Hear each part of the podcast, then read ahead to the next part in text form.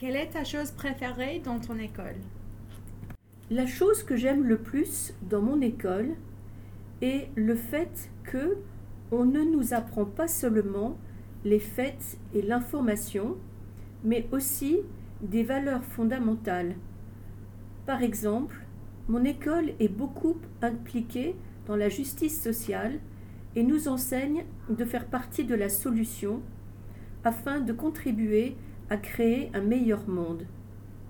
Pour cette raison, je crois que l'éducation que je reçois est excellente. L'ambiance qu'on respire dans mon école est relaxe et conviviale. Les profs sont bien préparés et attendent beaucoup de nous, les élèves. Après tout, je peux dire que je suis chanceuse de fréquenter cette école. Pourquoi as-tu choisi d'étudier le français?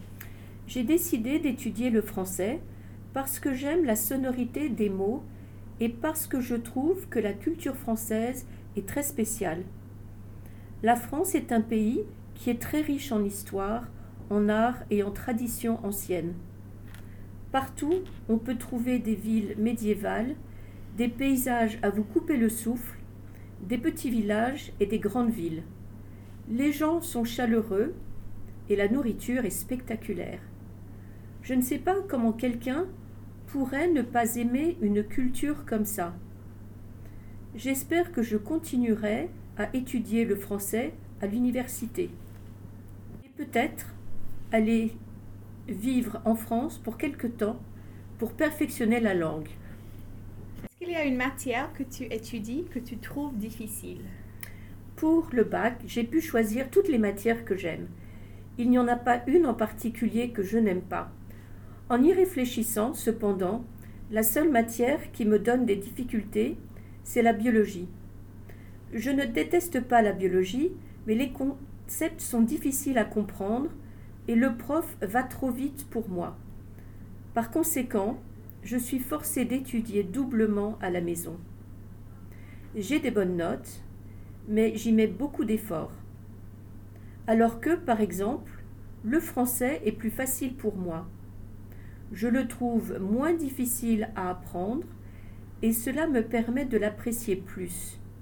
Je ne me plains pas d'avoir choisi la biologie, j'aimerais que ce soit plus facile. Tu préfères les matières scientifiques ou les matières littéraires? Il faut que je dise que je n'ai jamais été passionnée de sciences.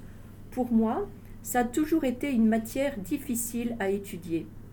Tout d'abord, je n'arrive pas à comprendre la théorie et de l'appliquer dans le vrai monde. Quand je me mets à étudier et je m'exige à moi-même de m'asseoir devant les manuels scolaires, après cinq minutes, mon esprit s'égare vers quelque chose d'autre. Je n'arrive pas à me concentrer parce qu'au fond, je n'aime pas cette matière. Franchement, je n'ai pas de talent pour les sciences et les maths. Je m'intéresse beaucoup plus aux lettres, comme par exemple les langues étrangères et l'histoire. Parle-moi de ton école. Malheureusement, je n'ai pas beaucoup de choses positives à raconter de mon école. En premier lieu, j'habite très loin et chaque jour je dois passer deux heures en bus pour m'y rendre. Je me lève très tôt, vers 6 heures du matin, et je rentre vers 17 heures. Par conséquent, je suis trop fatiguée pour étudier et pour cette raison, j'ai de mauvaises notes en beaucoup de matières. Les professeurs ne comprennent pas ma situation et ils insistent sur le fait que je devrais essayer plus dur et qu'ils attendent de moi de meilleurs résultats. Mais la vérité, c'est que j'aimerais changer d'école. Un autre gros problème dans mon école, c'est le harcèlement. Il y a des élèves qui se moquent des autres sans cesse, et pour tout et pour rien.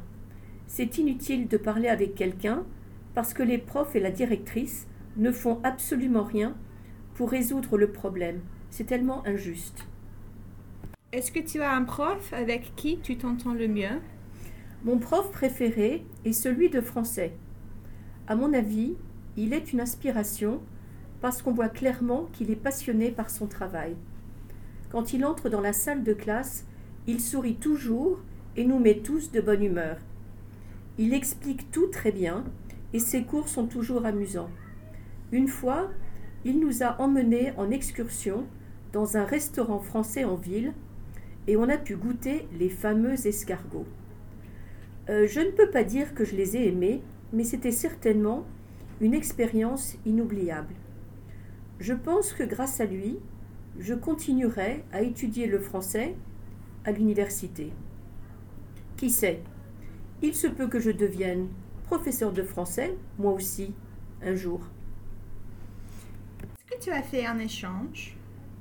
L'année dernière, je suis partie quatre semaines en échange avec mon école, où j'ai passé un moment inoubliable.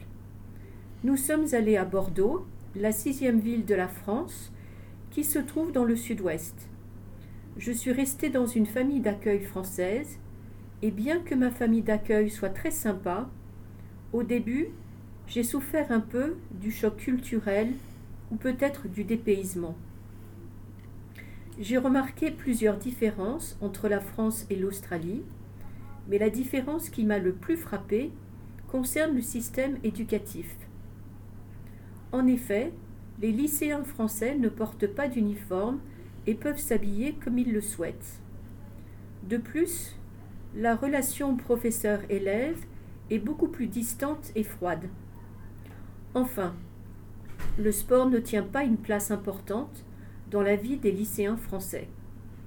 Ce que j'ai le plus aimé, c'était de découvrir une culture différente de la mienne et d'approfondir ma connaissance de la langue française. Aussi, c'était très intéressant de côtoyer au quotidien des Français. J'ai beaucoup aimé la cuisine française, qui est parmi les meilleures du monde. Mon échange était une expérience enrichissante, non seulement en ce qui concerne mon niveau de français. Comme le dit si bien l'adage populaire, les voyages forment la jeunesse. En effet, nous apprenons beaucoup sur les autres et sur nous-mêmes. Je suis revenue de cet échange avec un regard nouveau sur ma vie. Ma famille m'avait beaucoup manqué car c'était la première fois que je partais aussi loin d'eux. Mais je pense qu'il est important de se retrouver seul, d'être confronté à soi-même pour apprendre à mieux se connaître. Qu'est-ce que tu penses faire après avoir passé ton bac? Chaque élève de terminale en a marre de cette question, car c'est la seule chose dont nos profs et nos parents veulent parler. Surtout moi, parce que je ne suis pas sûre de ce que je veux faire après avoir passé tous mes examens. Tout d'abord, je vais certainement fêter l'occasion avec mes amis et mes parents. Mais après ça, qui sait? J'envisage de prendre une année sabbatique parce qu'après le baccalauréat, j'aimerais bien partir à l'étranger pour découvrir une nouvelle culture, des modes de vie différents de mon pays, rencontrer des gens des quatre coins du monde. Comme le disent souvent mes parents, il est important d'avoir des projets pour l'avenir. Cependant, on ne sait pas ce que la vie nous réservera. Surtout dans l'époque du coronavirus. En tout cas, pour ma part, j'espère qu'elle me réservera de très belles surprises. Le plus important pour moi est d'apprendre une nouvelle langue. Je serais très fière si je pouvais parler une langue étrangère, à part le français bien sûr, que j'étudie depuis des années. Après avoir pris une année sabbatique, il se peut que je fasse aussi des études à l'université. C'est ça que mes parents veulent, peut-être des études internationales. Qu'est-ce que tu veux faire après le bac? Je n'ai pas encore une idée fixe de ce que je ferai après avoir fini l'école.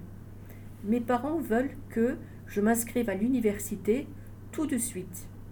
Mais je préférerais voyager un peu avant ça. Je suis toujours indécise entre deux facultés, l'économie et la médecine. J'aime bien l'idée de devenir médecin parce que je voudrais aider les autres. Mais je m'inquiète un peu du niveau des études qu'il faut faire. À la place, l'économie me semble moins exigeante en termes du contenu à étudier. Cependant, à ce stade de ma vie, je pense que c'est important de se donner un peu de temps pour réfléchir avant de sauter tête baissée dans une carrière si tu n'es pas super convaincu que c'est le bon.